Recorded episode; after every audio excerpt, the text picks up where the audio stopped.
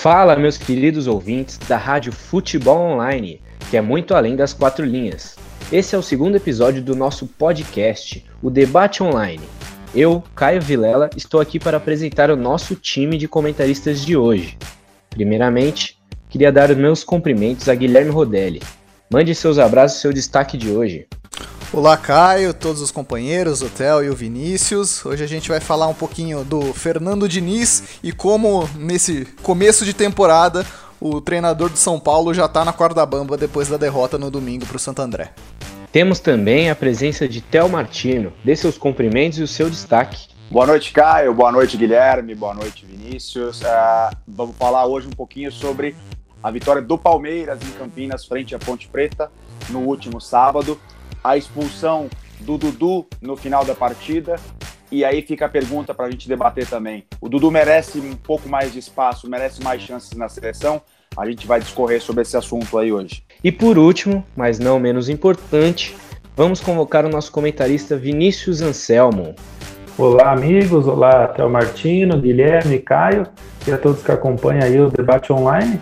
Hoje eu vou fazer uma projeção aí da Libertadores o que Inter e Corinthians precisam fazer para se classificarem é, para a próxima fase. Vale lembrar que este podcast conta com o apoio de TI Personal, CrossLife Vila Osasco e Ruby Travel Viagens. Este programa vai ao ar todas as terças-feiras. Não deixe de seguir a Rádio Futebol Online em todas as redes sociais para ficar sempre atento aos novos episódios. Os nossos ouvintes também podem deixar os comentários e as sugestões de tema para que o nosso time de jornalistas comentem durante a semana. E é isso, vamos tocar a bola e começar o segundo episódio do Debate Online.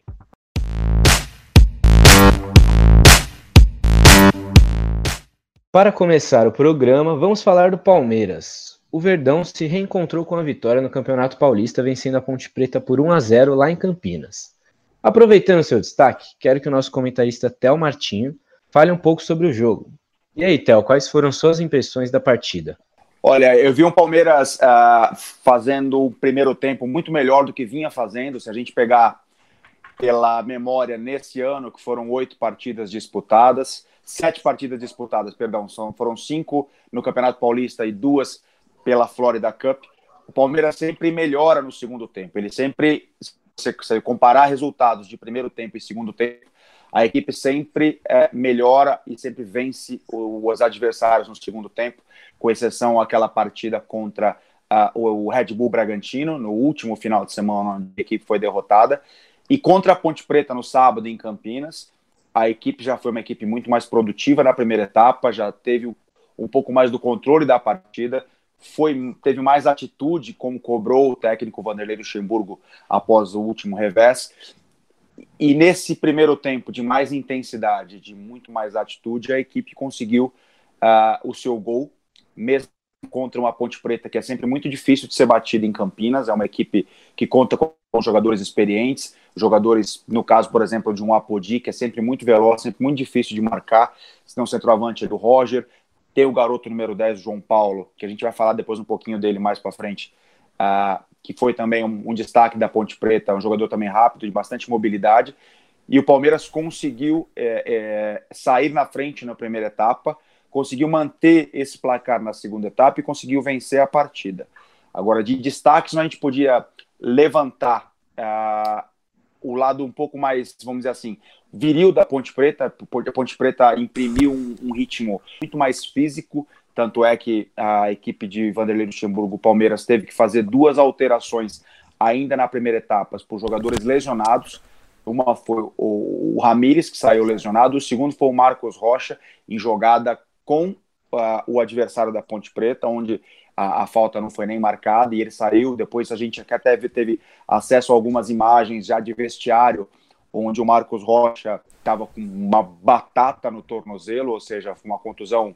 Se não foi das mais graves, até houve uma atualização na tarde de hoje de dentro do CT do Palmeiras, onde que o Marcos Rocha fez alguns exames e não foi constatada nenhuma lesão muito mais séria, nem, nem a ele, nem ao Ramires. Então são jogadores que possivelmente devem voltar é, dentro de alguns dias, algumas rodadas.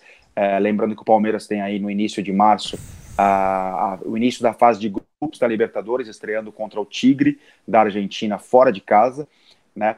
É, mesmo com esse jogo físico da Ponte Preta, o Palmeiras conseguiu competir, conseguiu ser incisivo na primeira etapa, teve até mais chances de gol, mas conseguiu um gol, um gol com um jogador que a gente fala muito pouco dele e ele tem um papel é, excepcional e principalmente pelo custo-benefício que ele traz para a equipe, que é o William Bigode.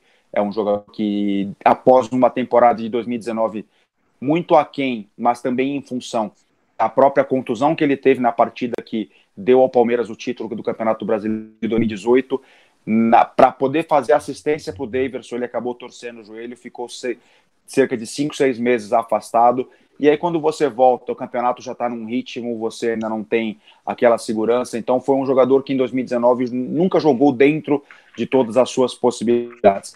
Tendo uma, uma pré-temporada junto com os seus companheiros do início, ele está tá colhendo resultados muito cedo na temporada de 2020. É um jogador que já tem aí uh, cinco gols no Campeonato Paulista e mais um na Florida Cup, ou seja, são seis gols uh, em sete partidas e não jogou todos os minutos.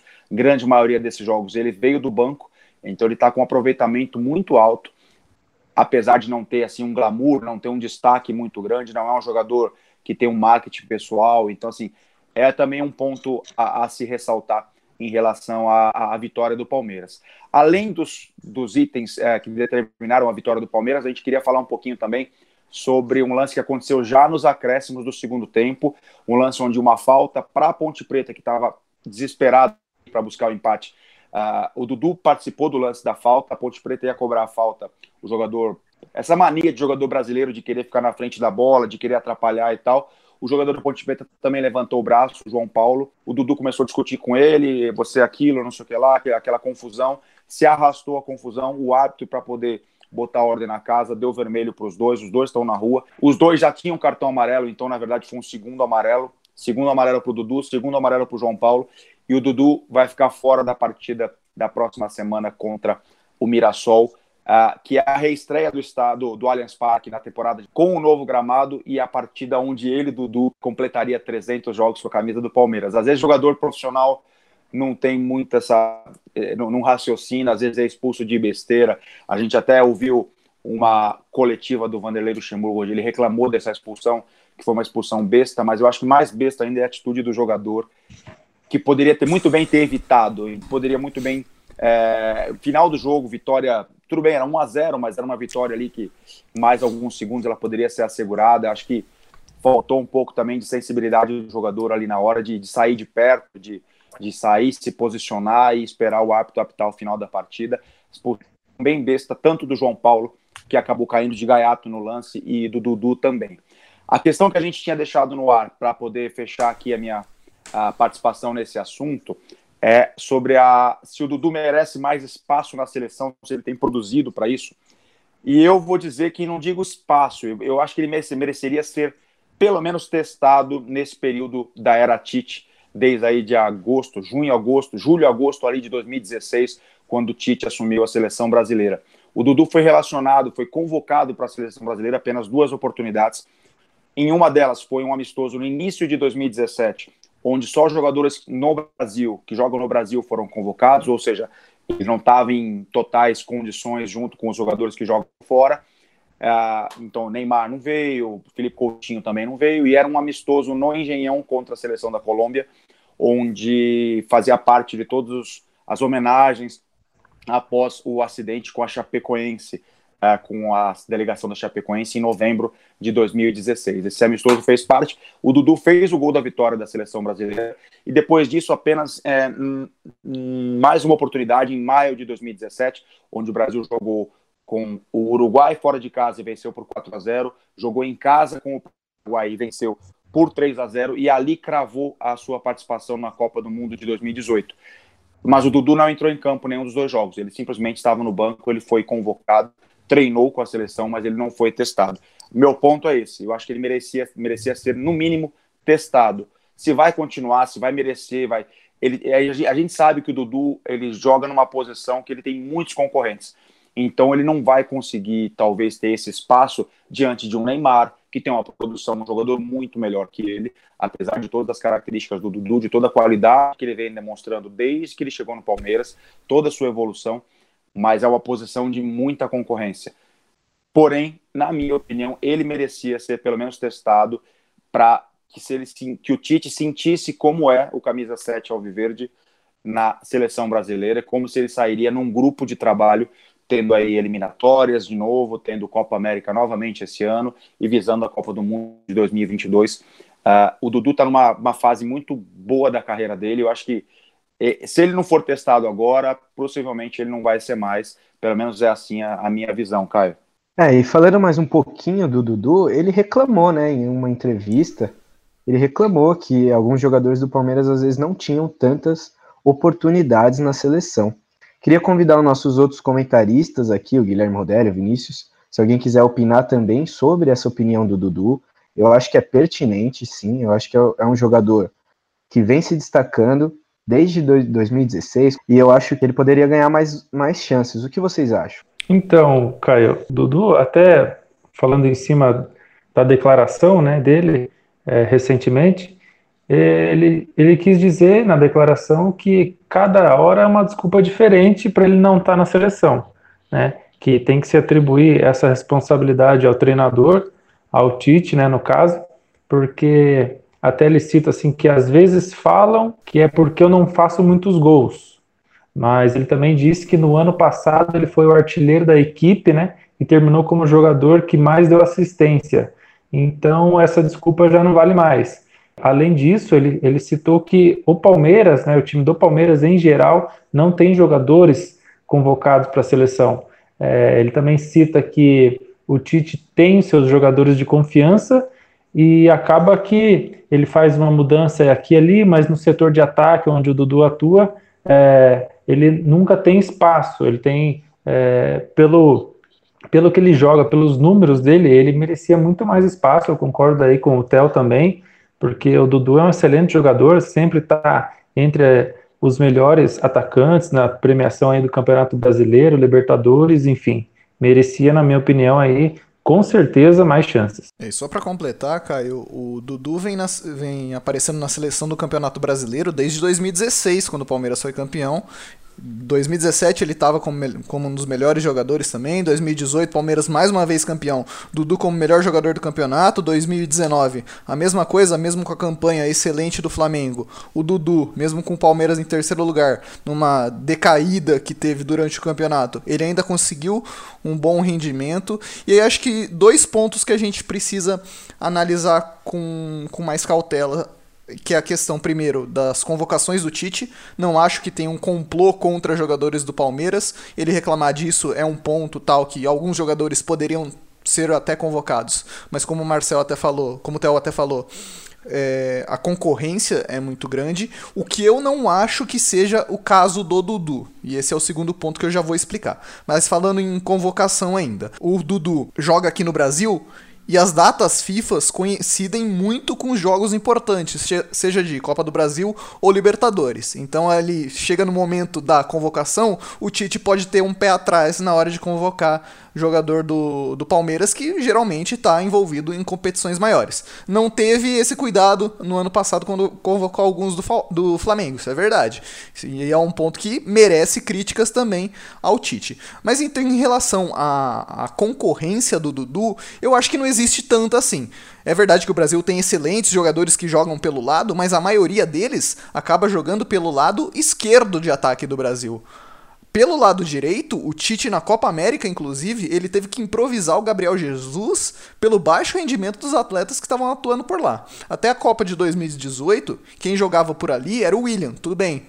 A gente pode estabelecer que aí sim tinha uma grande concorrência no jogador em, um, em uma boa fase. Mas de lá para cá, o William entrou em decadência, o Douglas Costa, que seria a opção imediata para a reserva do William, só se machuca, não tem sequência, não consegue ter uma sequência de jogos, inclusive se machucou mais uma vez nessa, nesse final de semana no Campeonato Italiano. E o Dudu, no Palmeiras, ele vem atuando Lógico que ele se mexe pelo campo inteiro, mas essencialmente, se você pegar o mapa de calor do Dudu, a maior parte do tempo ele vai estar tá jogando pela direita. É por ali que ele faz a parceria com o Marcos Rocha e gera muito jogo pro Palmeiras. E aí a seleção brasileira, depois desses dois nomes que eu falei, o Tite te testou o Richarlison por ali, e ele não é um jogador que joga por ali. O Richarlison joga muito mais ou pela esquerda ou pelo centro do ataque. O David Neres, que não foi bem nos testes da seleção, e no Ajax também. Ele não joga pela direita, quem joga pela direita é o Ziyech. O David Neres atua, mesmo sendo canhoto, atua pela esquerda. E ele ficou com o Gabriel Jesus, que ali no momento foi uma opção para tampar um buraco que tinha e deu certo. Foi bem na, na Copa América. Os outros jogadores que ele convoca, que o Tite convoca para a seleção, tendem a atuar mais pelo lado esquerdo. Felipe Coutinho, Neymar, o próprio Bruno Henrique do Flamengo. Então acho que essa questão de concorrência para o Dudu, se aceitarmos que ele joga essencialmente pelo lado direito, eu acho que aqui no Brasil e levando em consideração todas as opções da seleção brasileira, ele vem sendo a melhor opção nos últimos anos, Caio. Agora é aguardar as próximas convocações do Tite e ver se o Dudu pode pintar. É, vamos mudar um pouco de assunto. Agora vamos falar um pouco sobre a pré-Libertadores, já que no meio de semana o Corinthians e o Internacional têm jogo decisivo. O Timão precisa reverter o resultado contra o Guarani do Paraguai, já que perdeu fora de casa. Já o Inter precisa fazer a lição de casa, ganhar da Universidade do Chile por qualquer resultado. Para comentar um pouco sobre a ação das equipes, vou chamar o nosso comentário Vinícius Anselmo, ação das duas equipes para os confrontos. Então, assim, começando pelo Inter. O Inter tem, é, em relação ao Corinthians, uma tarefa muito mais fácil, né? Já que conseguiu empatar é, jogando fora de casa, ele tem aí a vantagem é, de talvez vencer por um, por um gol de diferença, que, que já está classificado. É, o técnico é, da equipe do Inter, o Cudê, ele fechou o treino né, dessa, dessa segunda-feira para tentar definir aí o meio-campo da equipe colorada. Ele tem ali algumas dúvidas em, em que ele tem que montar o time para essa semana. O Inter joga nessa terça-feira no Beira Rio. Então ele tem ali uma disputa aberta no meio-campo entre Rodrigo Lindoso e o Gabriel Bosquilha, né, para essa terça-feira. Outro jogador seria uma opção também ali é o Thiago Galhardo, então ele, na visão do técnico Kudê, ele corre por fora. Já a equipe da Universidade do Chile tem um desfalque importantíssimo, que é o Walter Montijo, é conhecido aí dos, dos torcedores brasileiros, já atuou pelo Santos, pelo Cruzeiro, enfim, foi suspenso né, no primeiro jogo, então não enfrenta a equipe do Inter nesta segunda partida. É um desfalque importante, é um meio de criação ali que poderia dar trabalho para a equipe do Inter. Então, projetando para esse jogo, é, muito do que, em vista do primeiro jogo, o Inter se comportou muito bem jogando fora de casa, é, atacou a equipe da Universidade do Chile, poderia até sair com um resultado é, vitorioso na primeira partida. Então, assim, o meu prognóstico é que o Inter é, se classifique nessa, nessa semana, passe pela Universidade do Chile. Por um outro lado, o técnico é, da, do time chileno disse que não vai vir para se defender, né, porque a gente tem aquele, aquela premissa em que o time estrangeiro vem jogar aqui no Brasil e fica e fique lutando por uma bola. Pelo menos no discurso, não é isso que a Universidade do Chile é, vai aprontar. Já no lado do Corinthians, talvez seja a tarefa mais difícil, porque o Corinthians além de perder o primeiro jogo pelo placar de 1 a 0, então ele tem que, em casa, é, na cidade de São Paulo, né, na Arena Corinthians, reverter aí é, essa, essa desvantagem, ele não, não, basta apenas vencer por um gol de diferença, né? Teria que, pelo menos no tempo normal, ser por dois gols de diferença. Então, o, e o cenário para isso não é o melhor, porque além da derrota na pré-Libertadores, na quarta-feira, ele também perdeu este final de semana para a equipe da Inter de Limeira, pelo Campeonato Paulista.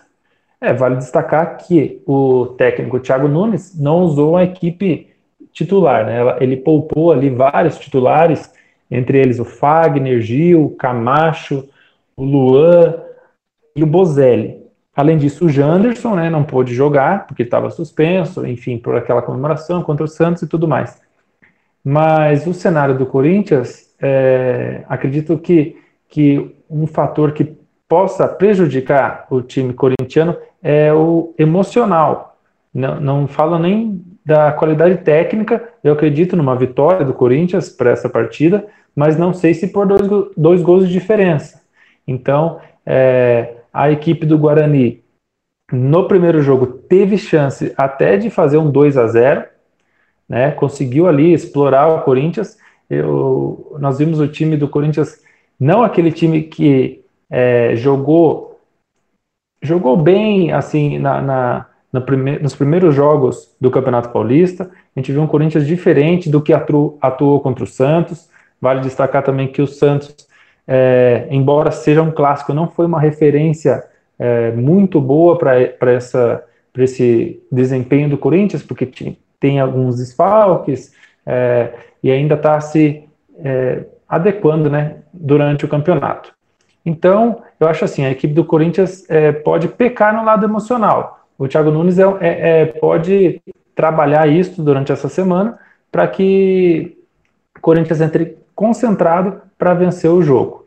Então, é, tem mais uma dúvida em que ali no setor esquerdo, entre o Lucas Piton e o Sid Clay, na minha opinião, o Lucas Piton está no melhor momento. Então eu acho assim, como é uma decisão, eu optaria pelo Lucas Piton, ali do lado esquerdo. Eu acho que o Corinthians não tem nem que, é, sabe aqueles jogos que não vai importar se jogou bem ou se jogou mal, vai importar se classificou ou não. Infelizmente, em alguns, em alguns jogos, é, o que vale é o resultado, né? Não vai adiantar nada o Corinthians jogar bem e não não se classificar e, e, e talvez é, não faça uma excelente partida, mas se classifique. Então, acho que é, são desses tipos de jogos aí que o Corinthians tem que vencer. E aí, para encerrar essa parte do Corinthians, é, hoje teve uma chuva é, em São Paulo, em que todo mundo aí é, teve dificuldade para se locomover, para ir para o trabalho, enfim. É, isso prejudicou o Corinthians também, que adiou o treino da manhã para a tarde e depois teve que cancelar. Então é um dia a menos para o time do Corinthians se preparar, um treino a menos na semana para enfrentar o Guarani do Paraguai nesta quarta-feira. É realmente complicada aí a situação do time. E agora os nossos outros dois comentaristas, o Guilherme, para comentar um pouco também sobre essa derrota. Enfrentou a Inter Limeira, que fez um gol logo no início de partida e já colocou o time todo para se defender. Uma característica essa do Corinthians aí nos anos anteriores. E provavelmente o Corinthians vai enfrentar uma situação parecida contra o Guarani. A postura que vocês acham que o Timão tem que aderir para conseguir base na pré-Libertadores? Olha, cara, eu vou discordar um pouquinho do Vinícius. Um pouquinho não, acho que quase tudo. É... Por mais que o Inter tenha empatado fora de casa 0 a 0 pega um adversário muito mais qualificado do que o Corinthians. Então eu acho que a missão Apesar de parecer paradoxo por causa do placar, eu acho que a missão do Inter acaba sendo até mais complicada que a do Corinthians. Porque se o Inter tomar um gol dentro do Beira Rio, a coisa já, já passa a ser mais complicada, uma pressão maior.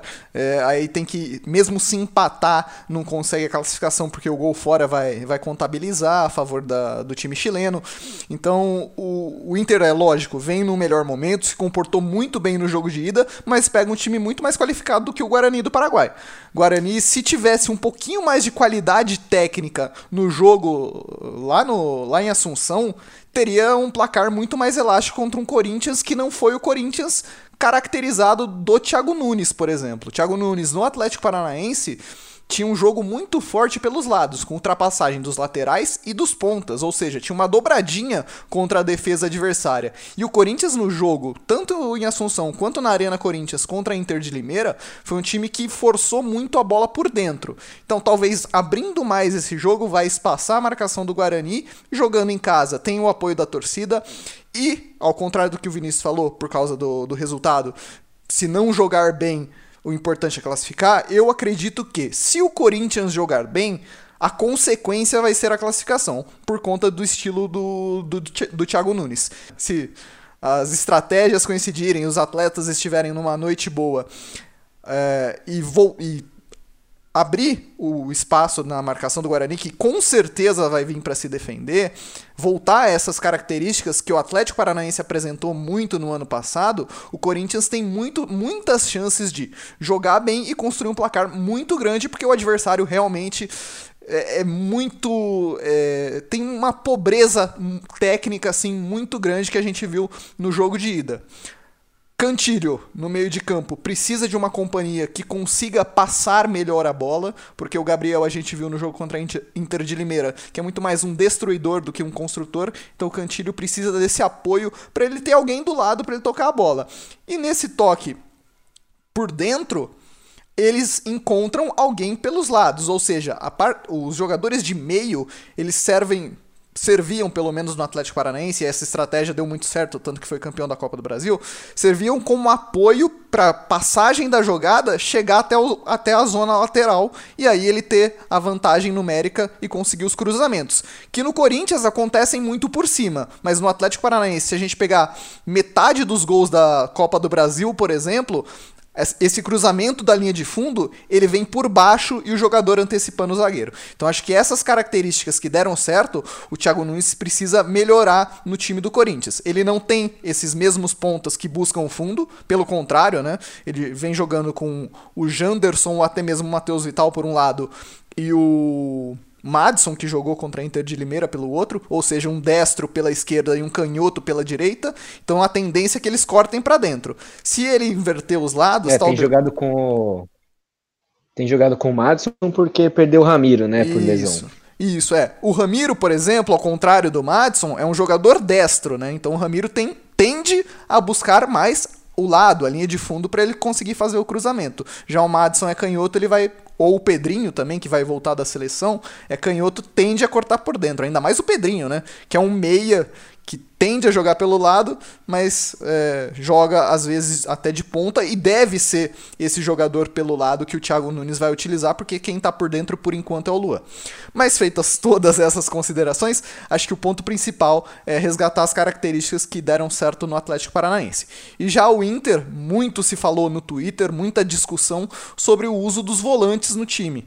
O Kudê escala o time entre aspas, com três volantes, mas o importante não é uh, a, a posição deles, né? mas sim a função que eles executam dentro do jogo. Nesse ano de 2020, Patrick e Edenilson não são aqueles volantes que recebem a bola, para construir o jogo por dentro. Eles são as opções de passe pelo lado. Eles saem pelo lado e voltam pelo lado. Eles dão mais apoio na lateral do campo. Por isso também que o D'Alessandro virou muito mais um atacante, né? Ele que antes jogava até aberto pela direita com o Odair Helman no Internacional. Nesse ano ele muito mais experiente, até a, a, a, energia não aguenta, então ele mais próximo do gol pode municiar muito melhor o Guerreiro, e aí essa discussão se alastrou pelo Twitter, falando que o Kudê era retranqueiro, jogando com três volantes. Mas se a gente pegar e analisar todo o jogo do Inter, e principalmente as zonas que ocupam Patrick e Edenilson, a gente vai perceber que eles são os caras que abrem o jogo e dão até mais opções de trabalho pelos lados pela qualidade no passe que eles têm, já que a tendência é que o Inter tenha muita a posse de bola e construa o seu jogo de uma forma mais pausada, não aquela transição ofensiva desenfreada que a gente via, por exemplo, no, no Inter do Odair Hellman, um jogo que a gente pode exemplificar é contra o Bahia quando venceu por 3 a 2 lá, no, lá em Salvador, que o Inter fez três gols de transição muito rápida. Esse não é o Inter do Cudê. É um Inter muito mais pausado, com uma construção trabalhada, né? Para municiar melhor o Paulo Guerreiro. E até comentando sobre também um pouquinho internacional, o, o, adicionando aquilo que o Guilherme também comentou, é, eu vejo o Internacional, o Internacional fez um mercado bem interessante nessa janela, é, com jogadores é, adquiridos para as posições que o Internacional tinha talvez de maior carência, que foram, eram as laterais, uh, mais um, um, um, um volante uh, ah, para o elenco também, mas também concordo que você taxar o, os jogadores de meio campo como volantes para, vamos dizer assim, para diminuir um pouco a, a questão, essa questão é, é muito mais função do que posição hoje em dia. Adianta você olhar a figura parada quatro jogadores ali no meio, você vê a característica daquele jogador e você fala, ah, são quatro volantes. Na verdade, você não sabe exatamente aquilo que o Kudê vai pedir para esses jogadores é, executarem durante a partida. Eu vejo uma, uma situação do Internacional ali um pouquinho perigosa, simplesmente porque o 0 a 0 é um, é um, é um empate dos mais traiçoeiros quando o gol qualificado é um, é um critério de desempate, ou seja, de repente uma bola fortuita do, do Universidade de Chile pode pôr a equipe chilena no confronto com vantagem, e aí tende o, o Internacional a jogar também com emocional, jogar contra o relógio. A gente sabe como, como que equipes brasileiras normalmente funcionam nesse sentido, acaba perdendo um pouquinho da, da organização tática, um pouquinho do, do tino ali é, e tentando no desespero buscar o gol a qualquer custo, e isso pode ser muito mais benéfico ainda à equipe chilena, apesar de que a meu ver o Internacional aí tem, tem muito boas chances de, de seguir nessa disputa, podendo enfrentar possivelmente aí na próxima fase o Tolima, que o Tolima também já venceu a sua partida nessa segunda rodada, vamos dizer assim, uh, de confrontos eliminatórios da Libertadores, já venceu o seu jogo de ida por 1 a 0 e recebe uh, uma equipe equatoriana, agora me fugiu o nome dela, mas é uma equipe equatoriana na segunda, né, durante essa semana agora. Então, assim, a equipe do Tolima é um pouquinho melhor, mas eu ainda acho que então, esse confronto com a Universidade de Chile é mais pesado. O mesmo para o Corinthians. A gente vê os, as equipes que o Corinthians pode enfrentar caso passe o Guarani. Então, olhando a de primeira mão, talvez o Guarani seja até um pouquinho melhor do que uh, o, o, Palestino, por exemplo. Uh, diga. O time que o Tolima vai pegar é o Macará. Macará, exato. Ele venceu esse Macará por 1 a 0 já fora de casa e vai receber o Macará agora. Então, é possivelmente aí o, o, o próximo adversário do Internacional. A gente entende que o Internacional tem mais uh, capacidade de vencer. Entendemos, obviamente, o tamanho também da Universidade de Chile. É uma equipe já bastante tradicional, está sempre disputando Libertadores da América. Então, é um, é um jogo para o Inter ter cuidado, mas eu vejo o Inter aí com, vamos dizer assim, 65 a 35 em termos de chance de classificação nessa partida no Beira Rio. Tá? Já a equipe do Corinthians, eu vejo a, o Pedrinho como talvez uma chave aí de ser algo diferente para a equipe que o Thiago ainda não teve esse ano. O Pedrinho que fez, na minha visão, até um bom pré-olímpico, não foi espetacular, mas fez um bom pré-olímpico é, dentro da, da característica daquilo que o treinador pedia. Nós vamos aprofundar o caso seleção olímpica um pouquinho mais para frente, então não vou também discorrer muito sobre isso, mas eu vejo o Pedrinho como uma chave para esse meio, porque tem um ponto que eu até concordo com o Vinícius aí, eu posso discordar um pouquinho do Guilherme, que é a questão de migrar do, do jogar bem para o resultado. Às vezes não é o jogar bem. É, o, o que eu entendo é que muito provavelmente o, o, o Thiago vai abrir mão para essa partida daquele processo de transição do tipo de jogo do Corinthians que ele vem colocando. E se não classificar, que pode acontecer, até porque o Corinthians começa o jogo perdendo de 1 a 0, ele precisa reverter essa situação é, contra um adversário que vai vir fechado e tudo mais. Mas eu vejo que se essa classificação não vier, o Thiago vai ter que queimar etapas e, e para o mal do futebol. Pode ser que por pressão de dirigentes, de torcida, ele tenha que acelerar um pouquinho esse processo, queimar algumas etapas é, nesse processo de maturação da equipe, da forma da equipe jogar, porque ele vai ter que buscar um pouco mais de resultado a, a curto prazo, coisa que se ele classificar com o Guarani, ele ainda consegue ter bastante crédito para continuar o trabalho dele, que é bom, o trabalho dele é bom. Houve uma derrota é, para a Inter de Limeira dentro de casa, que sempre é complicado, a Inter recém-promovida à Série A1 do Campeonato Paulista, é, uma derrota dentro da Arena Corinthians, que o Corinthians normalmente perde muito pouco dentro da sua arena, tem uma intensidade muito grande contra os adversários, contra qualquer adversário, seja clássico, seja times considerados grandes aí do Brasil ele consegue muitos pontos dentro de casa. Agora, o jogo, nós estamos falando num jogo dia 12 de fevereiro e é o jogo do ano para o Corinthians. Como foi, por exemplo, ano passado, São Paulo e Tajeres foi o confronto do ano para o São Paulo e, e, e pesou negativamente para o ano do São Paulo. A pressão foi enorme, a quantidade de receita que deixou de entrar para o São Paulo foi enorme e vai ser a mesma coisa para o Corinthians. Eu vejo o Corinthians dependente, inclusive, da receita de se jogar uma fase de grupos da, da Libertadores. A exposição em televisão e tudo mais. Tudo isso é contado, não é simplesmente a classificação esportiva. A gente tem diversos fatores aí que, que uh, influem nesse, né, nessa questão. Eu vejo o Corinthians aí num ponto. A falta de um treino no dia de hoje pode pesar, mas uh, é muito mais agora na base da conversa. De repente, já a equipe já está começando a entender como o Thiago quer posicionar a, a sua equipe uh, para a partida de quarta-feira, não só para a partida de quarta-feira, mas para o decorrer da temporada, né? E o, a, pra, na minha visão, como eu havia dito no início, a entrada do Pedrinho pode dar um pouquinho mais até de mobilidade, pode ser esse jogador que o Cantilho precise, pode ser pelos, pelos lados, um jogador que sempre vai pender a cortar para dentro, bate bem de fora da área, consegue servir bem uh, os atacantes também, o próprio Bozelli, que está numa, tá numa fase melhor uh, do que encontrava no ano passado.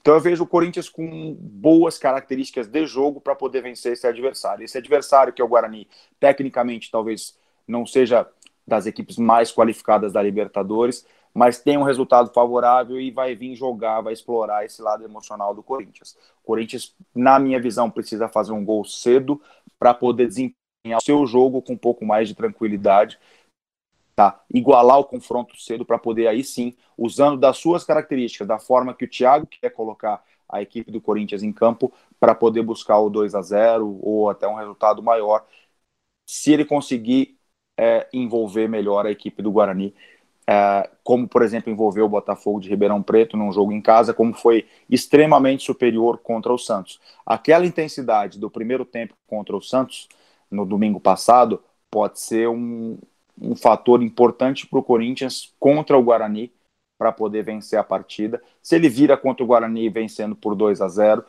vai ter que ter alguns cuidados defensivos pela questão do gol qualificado novamente, mas daí eu vejo que a classificação do Corinthians já vai estar tá encaminhada. E como os nossos comentaristas aí tiveram aí alguns, algumas discordâncias, algumas opiniões parecidas, eu queria convidar vocês para dar o palpite para as duas partidas aí dos times brasileiros na pré-Libertadores.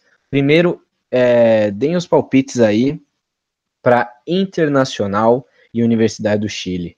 Quanto que vocês acham que vai ser o jogo? A gente vai anotar aqui, fazer o nosso bolão do debate online. Olha, eu acho que vai ser 2 a 0 para o Inter. 2 a 0 para o Inter e o jogo do Corinthians e Guarani. Corinthians e Guarani? 1 a 0 Corinthians. E aí vai para os pênaltis, né? 1 a 0 Corinthians vai para os pênaltis. E passa nos pênaltis. Maravilha. Então vai ser tenso pro corintiano aí. Vai. Guilherme Rodelli, dê seu palpite. No jogo do Inter, 2 a 1 pro Colorado. E no jogo do Corinthians, 3 a 1 pro Corinthians para dar aquela emoção na Fiel. Para finalizar aí nossos palpites, Théo Martins, o palpite. Eu, eu vejo, vou repetir um pouquinho o palpite do Vinícius, eu vejo que vai ser 2 a 0 para o Internacional uh, no Beira-Rio e também 2 a 0 para o Corinthians na Arena Corinthians, na quarta-feira. E agora vamos tocar aqui o programa Agora vamos falar do São Paulo. O São Paulo, do técnico Fernando Diniz, perdeu a sua invencibilidade no Paulistão com a derrota para o Santo André no final de semana. O jogo terminou 2 a 1 e a cobrança em cima do tricolor, que parecia esquecida, já voltou à tona. E aí, Guilherme Rodelli, o que, que vocês achou da, da partida? O que faltou para o São Paulo vencer esse jogo? Olha, eu era, igual alguns, algumas pessoas são defensores daquela marca de celular, Inclusive, patrocina a gente, Apple. Mas é, eu era um de, dos defensores do Fernando Diniz. acreditava que ele, ele tinha um grande projeto aí para para mudar o futebol brasileiro, né? As ideias dele eram são muito boas, né? O a teoria Fernando Diniz é muito boa, só que quando ele coloca na prática, os resultados não são nada satisfatórios. Aconteceu isso com o Fluminense, aconteceu com o Atlético Paranaense também.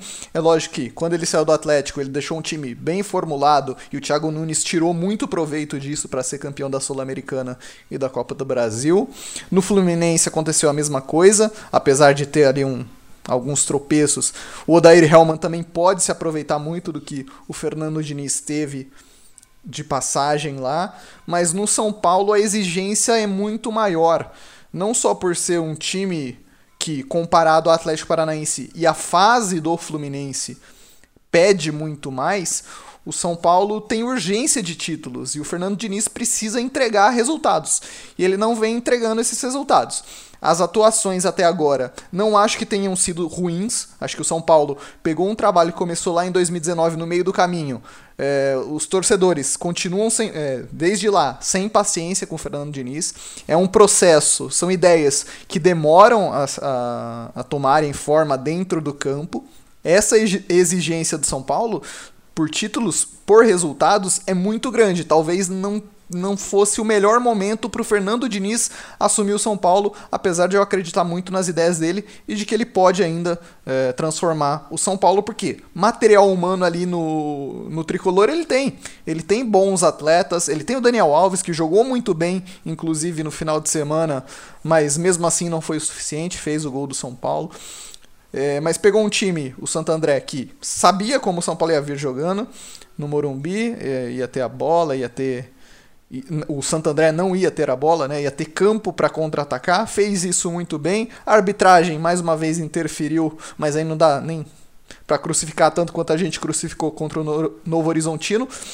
Mas aí, assim, o São Paulo, a gente vê os números, vê a partida, vê que é um time que tem o controle do jogo, consegue chegar perto do gol, finaliza muitas vezes, mas sempre acaba errando.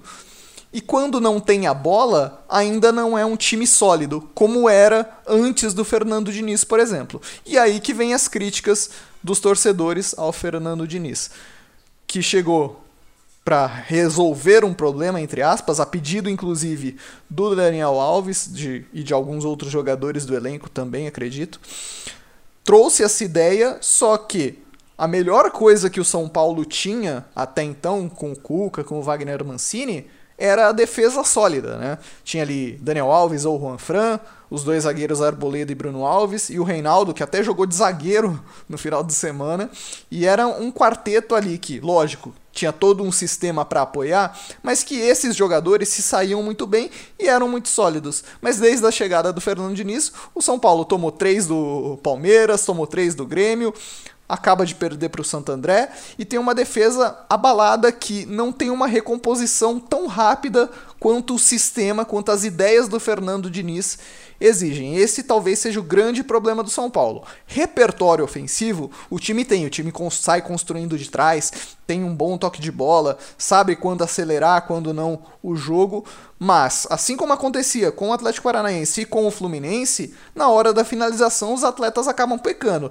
E aí é que vai o grande questionamento: será que é falta de treinamento de finalização? Porque não é possível um treinador passar por três times diferentes, três times grandes no, no futebol brasileiro, tinha feito um excelente trabalho no, no Audax, mas chegar nesses três grandes e sempre ter o mesmo problema de finalizações e de uma defesa muito exposta. Então, é esses pontos que o Fernando Diniz precisa trabalhar enquanto tiver enquanto tiver tempo no São Paulo, o que não é muito para resolver essas questões.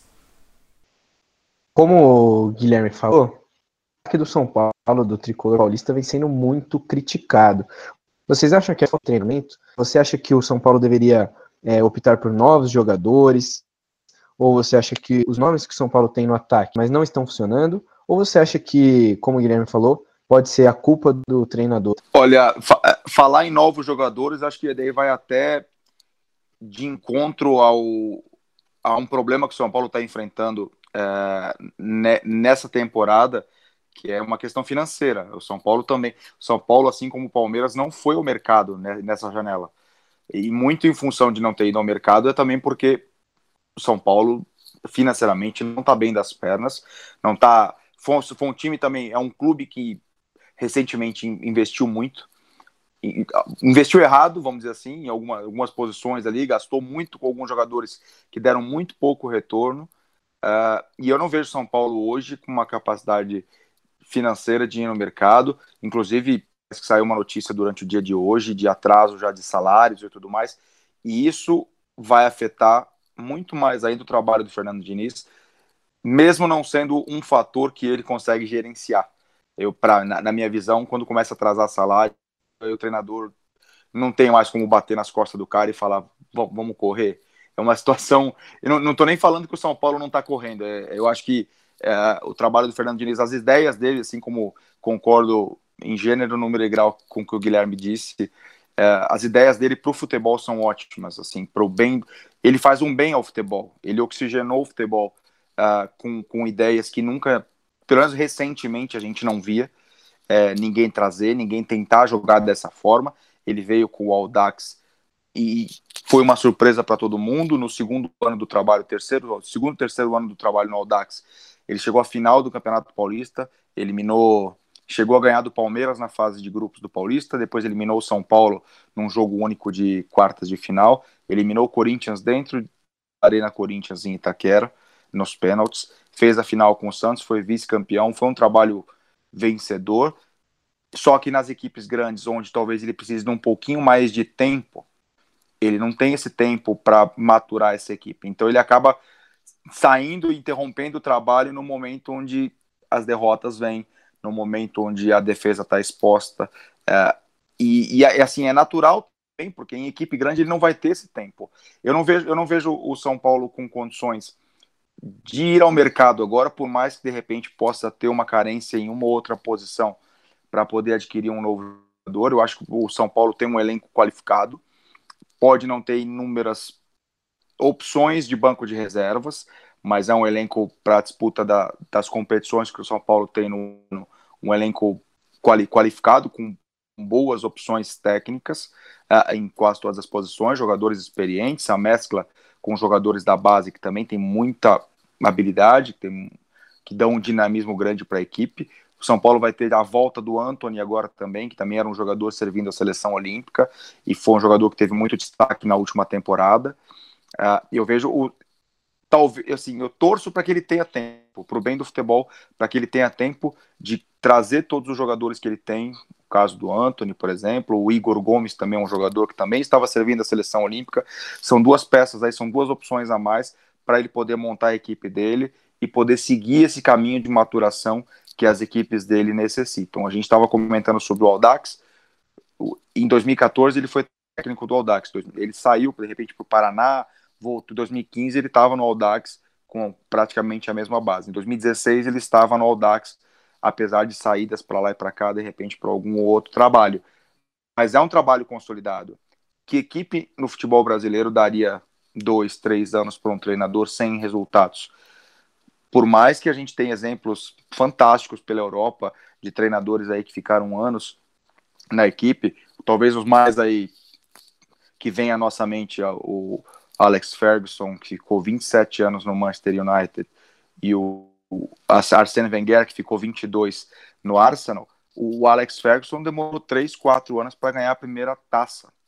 Será que no Brasil a gente teria a, a, a, torcida, dirigentes, principalmente esses dois, esse combo, dirigentes e torcida, dariam tempo a um treinador? Ó, quatro, no quinto ano eu vou ganhar um título será que conseguiria ter esse tempo? Não consegue porque é uma questão cultural nossa, entendeu? Por mais que a gente ache errado, é uma questão cultural nossa que não se muda do dia para a noite. Eu vejo o Fernando Diniz meio que numa entre a cruz e a espada ali, tendo que conseguir resultados, uh, tendo que evoluir essa equipe ainda mais uh, no processo de, de, maturação dela, apesar de que eu, depois da derrota de, desse final de semana, ele já deu ali uma, uma balançada, já se sentiu um pouco mais pressionado. Torço para que ele continue é, essa caminhada no São Paulo, para que lá na frente ele possa dizer: tá vendo, foi me dado tempo, eu consegui colher aqui no São Paulo o que eu não consegui no Atlético Paranaense.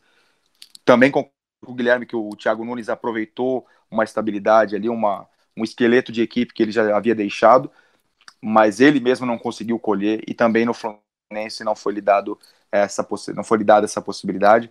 Torço para o bem do futebol que ele consiga colher esses resultados ainda como treinador de São Paulo. É, o São Paulo tem sido uma incógnita aí. E para falar um pouco sobre o futuro do São Paulo, o que esperar, o que imaginar, vou chamar o nosso comentarista Vinícius Anselmo. Vinícius, você acha que o São Paulo pode progredir ainda esse ano? Você acha que o São Paulo ainda tem chances de disputar grandes coisas esse ano? Ou que esse ano vai ser só mais um ano do São Paulo tentando novamente é, chegar longe nos campeonatos, mas não conseguir. Olha, o São Paulo tem para evoluir ainda muita coisa, é, e até em cima do assunto, é, de imediato, é, são as finalizações, né? Então, até ilustrando o que o Guilherme falou ali no início, dos números da partida contra o Santo André, posse de bola, para se ter uma ideia, é 72% para a equipe do São Paulo, 28% para o Santo André. Então você vê a, o, a maior parte do tempo a bola fica com o São Paulo, mas é aquela posse de bola em que não tem é, objetivo. Ela ou ela até tem objetivo, é, a, eles conseguem finalizar, mas a finalização vai para fora, o goleiro pega. É, até tem a, o número das finalizações aqui. O São Paulo deu 22 finalizações contra cinco, apenas 5 da equipe do Santo André. Mas dessas 22, é, tem um gol, né, que foi um, um, gol de falta, bola desviada, enfim, é essa questão de imediato é que o São Paulo tem que trabalhar, a finalização, porque eu acho que, assim, de um modo geral, do resto, o Fernando Diniz está conseguindo fazer o time jogar. Tem ali algumas dificuldades ainda, mas eu acho que de imediato seria essa parte da finalização. Falando é, no médio prazo aí para o resto do ano, não acredito em títulos. Não acredito que esse ano São Paulo é, possa levantar uma taça. O que seria de extrema importância para o São Paulo, que já vem de um jejum né, aí de alguns anos, e muito importante também para a questão de confiança e firmamento do próprio Fernando Diniz, que com um título na bagagem teria uma outra visão sobre o seu trabalho. Né? Ele já é reconhecido por tudo que fez, com o título seria é, mais reconhecido ainda. Mas eu acho que o São Paulo não briga por título esse ano, Caio. É a situação do São Paulo complicada aí.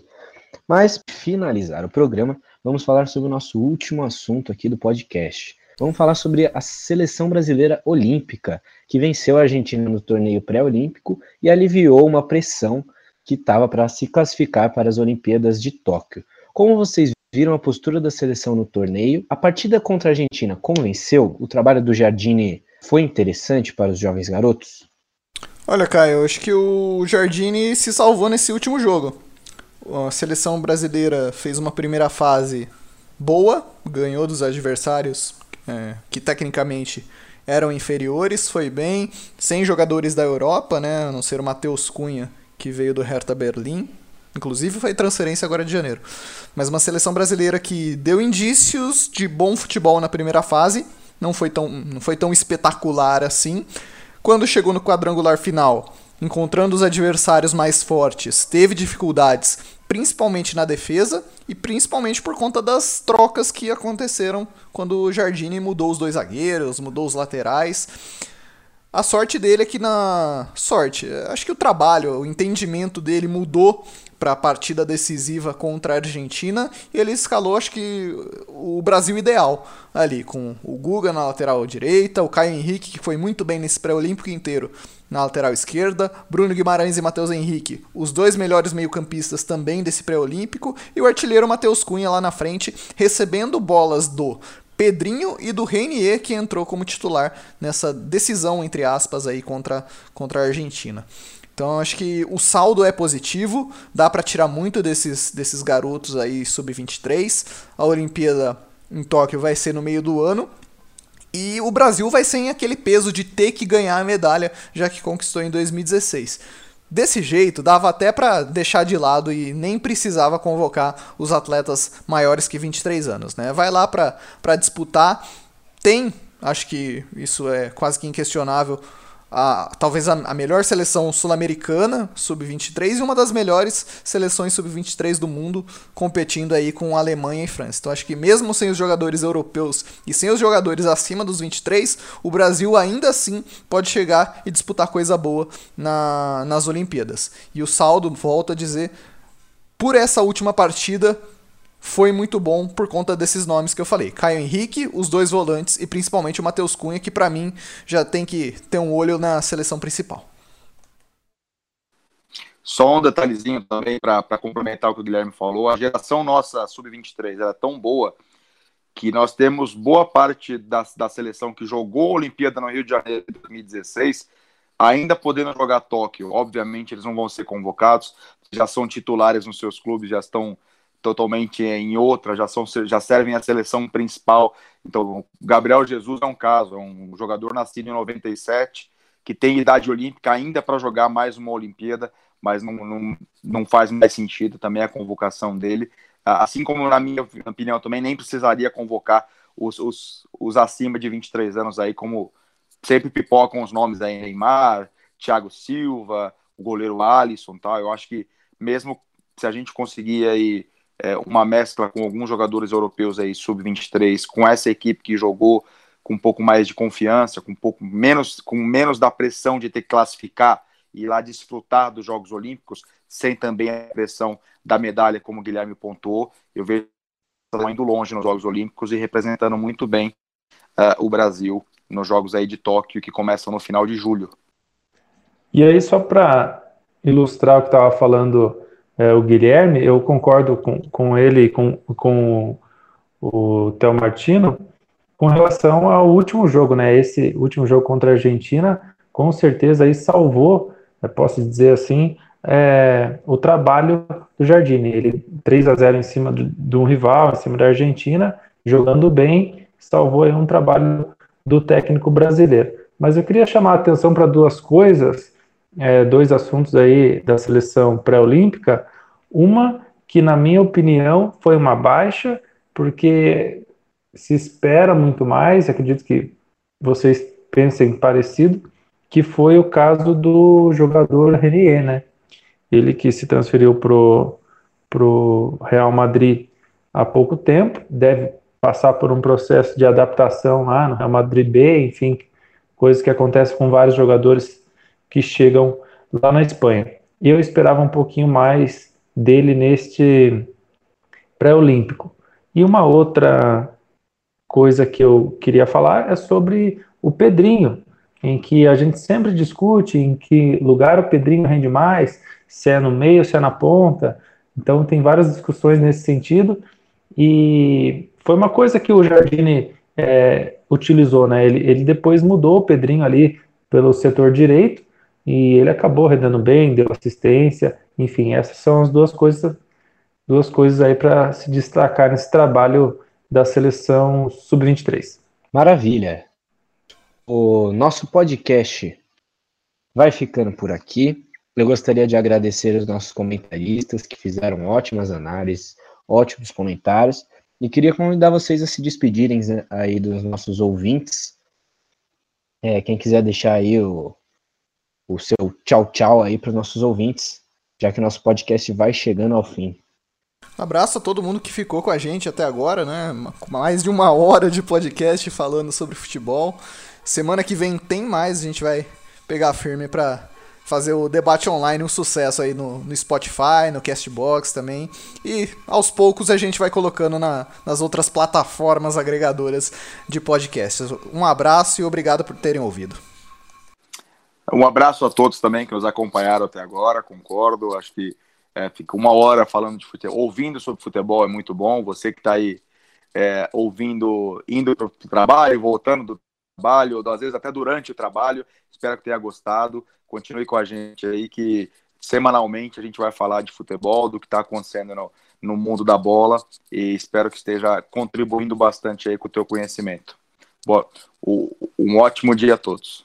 É, quero agradecer também a todo mundo que acompanhou com a gente este. É, envie para os seus amigos, né, divulgue o, o nosso debate para que possamos é, toda semana trazer novidades para todos vocês. É isso aí. Eu queria agradecer também os nossos patrocinadores TI Personal, CrossLife Vila Osasco e Ruby Travel Vis. O debate online volta ao ar na semana que vem, trazendo todas as novidades do futebol brasileiro e do mundo. Acesse o nosso podcast em todas as plataformas online e sigam a página da Rádio Futebol Online em todas as mídias sociais. Muito obrigado pela audiência.